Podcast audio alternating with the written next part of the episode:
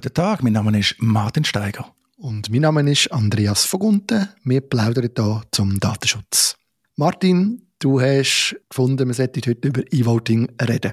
Ja, das ist richtig. E-Voting, also elektronisches digitales Wählen und Abstimmen in der Schweiz, ist ein Thema, das mich schon seit Ewigkeiten beschäftigt. Ich habe vor Urzeiten mal zusammen mit dem Ronny Grob ein Blog gegründet, direktedemokratie.com. Das Blog habe ich vor allem mitgegründet wegen dem E-Voting-Thema.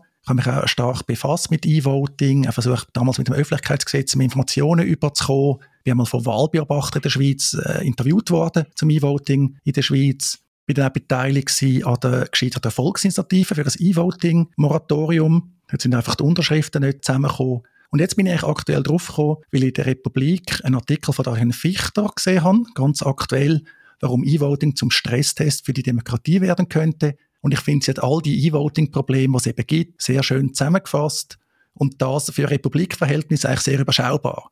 Also sie kommt, finde ich, ziemlich gut auf den Punkt. Hat nicht irgendwie 200.000 Zeichen und eine doppelte Doktorarbeit verfasst, sondern einen sehr gut lesbaren Bericht, wo wirklich all die Probleme drin sind. Ich weiß nicht, ob du gelesen hast, erstens, Andi, und wo du Probleme siehst, aber für mich geht es eigentlich immer aufs gleiche Thema zurück, wo sie auch sehr gut beschreibt. Vertrauen. Also wenn man E-Voting nutzt, ist man einfach schnell mal am Punkt, wo wir sagen, okay, jetzt haben wir gewählt, jetzt haben wir abgestimmt, aber können wir dem Ergebnis dann vertrauen?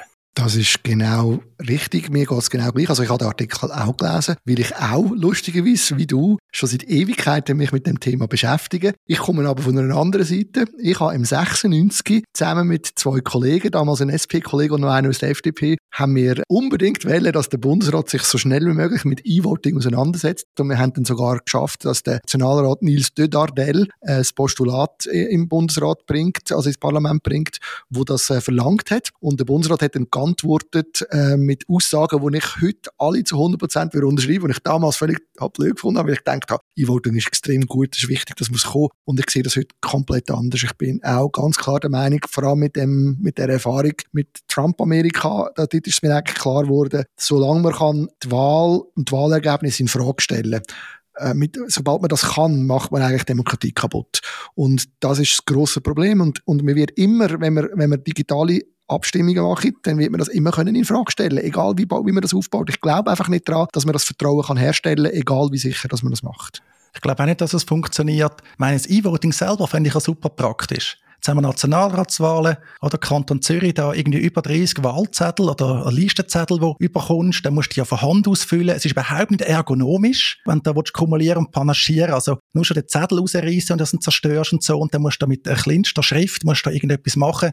Also Katastrophe. Wobei einerseits, wer weiß, wie das E-Voting umgesetzt ist, also ist auch nicht gerade einfach in der Nutzung. Und das andere ist da ganz klassisch, da ist eben häufig die Antwort darauf, dass man sagt, ja, theoretisch wäre E-Voting zwar gut, aber wir haben die grossen Probleme, da müssen wir halt darauf verzichten. Wir können ja aber andere Sachen besser machen. Also, der Wahlzettel. Wieso müssen die Listen so untauglich sein? Ich meine, kein Wunder, tut kaum jemand abstimmen. Also, das ist eine richtige Strafaufgabe, eben nur schon von Hand schreiben mit diesen Zettel und irgendwie Papierkrieg. Also, da hat man viel Verbesserungsmöglichkeiten.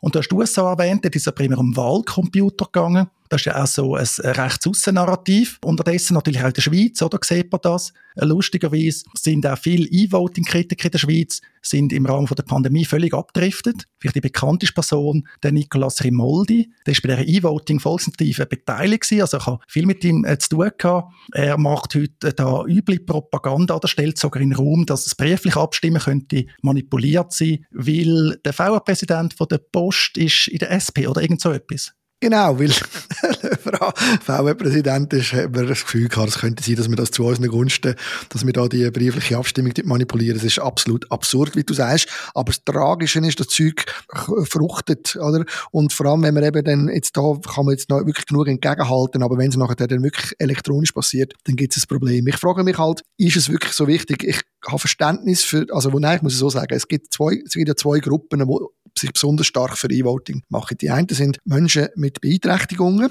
und die anderen sind Auslandschweizer. Bei den Menschen mit Beeinträchtigungen kann ich mir das auch vorstellen, dass das kann hilfreich sein. Könnte ich mir aber auch vorstellen, dass man andere Lösungen findet, um das Abstimmen erleichtern in diesen Fällen. Und bei den Auslandschweizer, dort habe ich ehrlich gesagt ein, ein Problem. Und das hört man nicht gern, das ist mir klar, oder? Aber ich persönlich bin der Meinung, die müssen gar nicht abstimmen. Ganz ehrlich.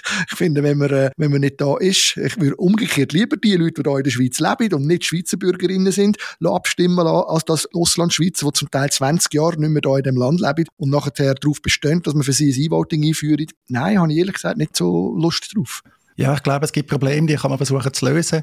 Eben zum Beispiel Menschen mit einer Sehbeeinträchtigung. Aber auch dort, wenn man das E-Voting heute anschaut, ist es überhaupt nicht für das gemacht. Also es ist nicht barrierefrei. Das ist ja auch eines der Probleme, die Adrian Fichter in dem Republikbeitrag äh, sehr schön beschreibt. Man setzt eigentlich bei fast allen Problemen darauf, dass die, die dann wählen und abstimmen, die Probleme dann schon identifizieren. Oder auch für den Fall, dass du jetzt sagst, hey, irgendwie mit meiner Stimmabgabe stimmt etwas nicht, oder? Dann sollst du dich melden. Was ja, oder, es gibt endlos viele Probleme, also dann soll ich mich melden bei der Behörde und sagen, hey, ich habe anders abgestimmt, also muss ich mal offenlegen, wenn ich abgestimmt habe. Dann sagt die, ja, ist jetzt nicht so schlimm, oder?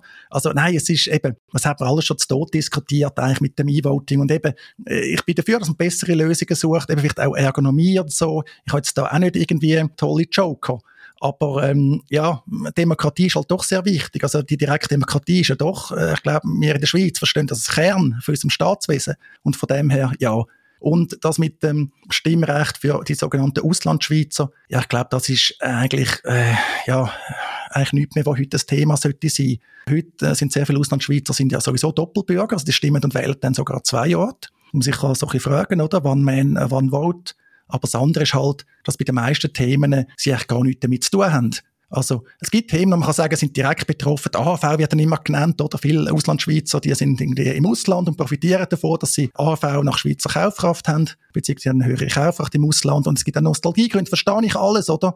Heute ist es ja nicht mehr so, dass man einfach auswandert und dann bist du abgeschnitten. Und dann kannst du auswandern und dann kannst du irgendwie dein halbe Schweizer Leben weiterführen. Also, du kannst die ganzen Medien konsumieren. Du kannst ja sogar die SRG-Medien, äh, kannst du größtenteils kostenlos, ohne Mediensteuer im Ausland konsumieren und so. Also ich will jetzt nicht gerade irgendwie ein Ausländerstimme für alle fordern, wobei wir haben sie zum Teil schon auf Gemeindesebene, also da schafft man daran, ich glaube, das ist schon ein Trend, aber wenn ich jetzt müsste entscheiden Auslandschweizer wählen und abstimmen oder Ausländer in der Schweiz unter gewissen Bedingungen, dann würde ich auch sagen, eher die Ausländer in der Schweiz sollen da können wählen und abstimmen.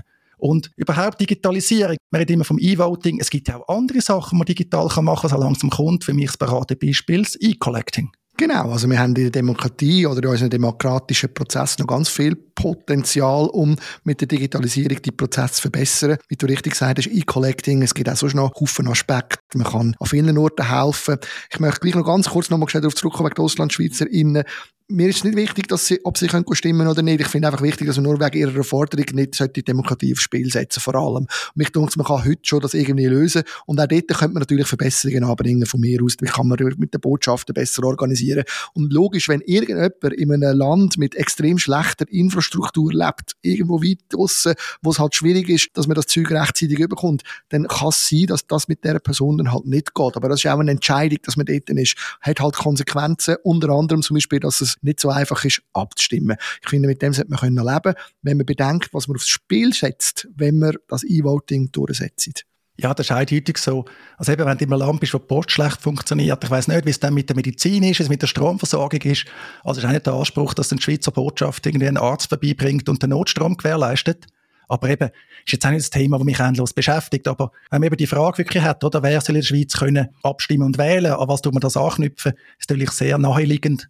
Und eben darum schmerzt mich auch, dass immer beim E-Voting kommt. Jetzt haben wir aber halt das Problem, Politiker werden gewählt, wenn wieder gewählt werden. Da sind halt die Stimmen von den Auslandschweizer zunehmend wichtig. Je nach politischem Lager vielleicht. Man sagt, die neigen eher zu links abzustimmen. Aber vielleicht haben sie einfach ein breiter Weltbild und sind gar nicht so links. Eben, ich finde, das E-Voting, äh, ja, es ist einfach klar, oder? Es geht nicht. Seit Jahren versucht man es durchzudrücken ja, es ist so, man hat das Gefühl, um jeden Preis. Und eben, wie du sagst, eben, man kann andere Sachen machen, zum Beispiel eben Stimmen sammeln, oder, für Referenden, Volksinitiativen. Dort hat man auch nicht das Problem, dass es geheim muss sein. Oder Vernehmlassungsprozess könnte man mal schön digitalisieren, dass der ein bisschen mehr mitmachen als noch die Insider ist vielleicht auch nicht so erwünscht, oder beides. Also, man will vielleicht nicht mehr Volksbegehren, man will auch nicht, dass mehr mitmachen bei den Vernehmlassungen. Ja, aber am Schluss, äh, ich weiß nicht. Jetzt gibt es einen neuen Bundeskanzler. Und der aktuelle Bundeskanzler Thurnherr ist ja da ein E-Voting-Turbo mit dem Kopf durch die Wand meiner Wahrnehmung. Und äh, vielleicht ändert sich ja dann auch dort etwas. Ja, das kann ich mir auch vorstellen, dass man vielleicht auch nochmal über die Bücher geht. Es gibt halt einfach ein Argument, das immer wieder kommt, ja, man könnte es ja einführen, einfach nur für die zwei Zielgruppen, die das besonders brauchen, wo man im Moment auch mit nicht testet. Und dort habe ich das Gefühl, das darf man gar nicht aufmachen, das Tor. Weil wenn man das macht, wenn man am Schluss sagt, doch, wir kommen jetzt aus dem Testbetrieb raus und man lässt es einfach nur zu für AuslandschweizerInnen und für Menschen mit Beeinträchtigung, dann wird es einfach nicht lang gehen und die Forderung wird auf dem Tisch sein, dass man es dann gleich für andere auch noch aufmacht. Das ist ein bisschen mit der, der Gotthardröhre, wo man sagt, die lässt man dann nur laufen, wenn es irgendwie äh, besonders nötig ist, die wird man dann einfach aufmachen. Es ist immer das Gleiche, oder? Also beim Gotthard erwarte ich schon, dass man die voll nutzen kann. Ich klammere gerade wieder zu. Ja, unbedingt den Artikel von Adrian Fichter lesen. Auch das Thema, das wir am Schluss angesprochen haben, oder, dass nur ein Teil kann abstimmen kann. Das ist wie ein Eingeständnis, man hat ein bisschen Angst. Oder? Darum sagt man, soll nicht mehr können abstimmen als dann das gefährlich wird. Aber wie sie zu Recht schreibt, es gibt auch Abstimmungen und Wahlen, was also auf wenige Stimmen drauf ankommt. Und eben am Schluss ist es so ein Vertrauen, das Ganze. Es wird immer so sein, dass ein Teil von seinen Mitmenschen dem Ganzen nicht vertraut. Aber beim herkömmlichen Wählen und Abstimmen, früher noch der Urne, heute primär per Briefpost, hat man einfach mehr Kontrollmöglichkeiten. Dort ist auch nicht alles perfekt. Kann man ganz offen sagen. Es ist nicht alles perfekt. Dort kann man Sachen besser machen, aber man kann es erleben. Ich bin jahrelang in einem Wahlbüro tätig gewesen. Ich habe erlebt, wie das funktioniert. Oder ich habe erlebt, wie Kontrolle funktioniert, wie man Fehler ermittelt. Das geht beim E-Voting alles nicht, dass du es selber erlebst. Und das ist halt ein riesen Unterschied. Da kann man sagen, ja, viele andere Sachen verstehen wir auch nicht. Oder wir verstehen vielleicht nicht, wie irgendwie äh, das Auto genau funktioniert. Aber eben, wir reden von unserer direkten Demokratie und nicht von einem beliebigen digitalisierten Gegenstand. Genau, und darum gehe ich übrigens immer an Turnen. Und zwar nicht erst, seit ich in Köliken wohne und nicht erst, seit ich ein gewisses Alter habe, sondern immer. Ich bin immer an Turnen. Ich bin in Muri an Turnen, ich bin in Zürich an Turnen, ich bin in Bern an Turnen und ich gehe hier in Köliken gern an Turnen. Ich finde es einfach noch ein äh, interessanter oder ein, wie soll ich sagen, es ist so etwas, äh, es tut eigentlich eine Körperlichkeit geben in dem demokratischen Akt und, äh, und ich habe immer Freude, mit Leuten noch zu fleudern vor, Tor, vor der Tür raus oder auch mit denen, die an der Urne stehen. Ehrlich gesagt, ich wüsste gar nicht, ob es das bei uns noch gibt. Ich vermute, es gibt noch irgendwie zwei Stunden Urnenöffnungszeit oder so, wenn ich müsste spekulieren aber ich weiß nicht, dass es das gibt. Also ich bin schon ewig nicht mehr an der Urne gewesen. Ich glaube, das letzte bin ich an der Urne gewesen, wo ich äh, als Wahlbüromitglied Dienst an der Urne hatte. Aber äh, ja, dort sind immer nette, ältere Leute gekommen, also so wie du.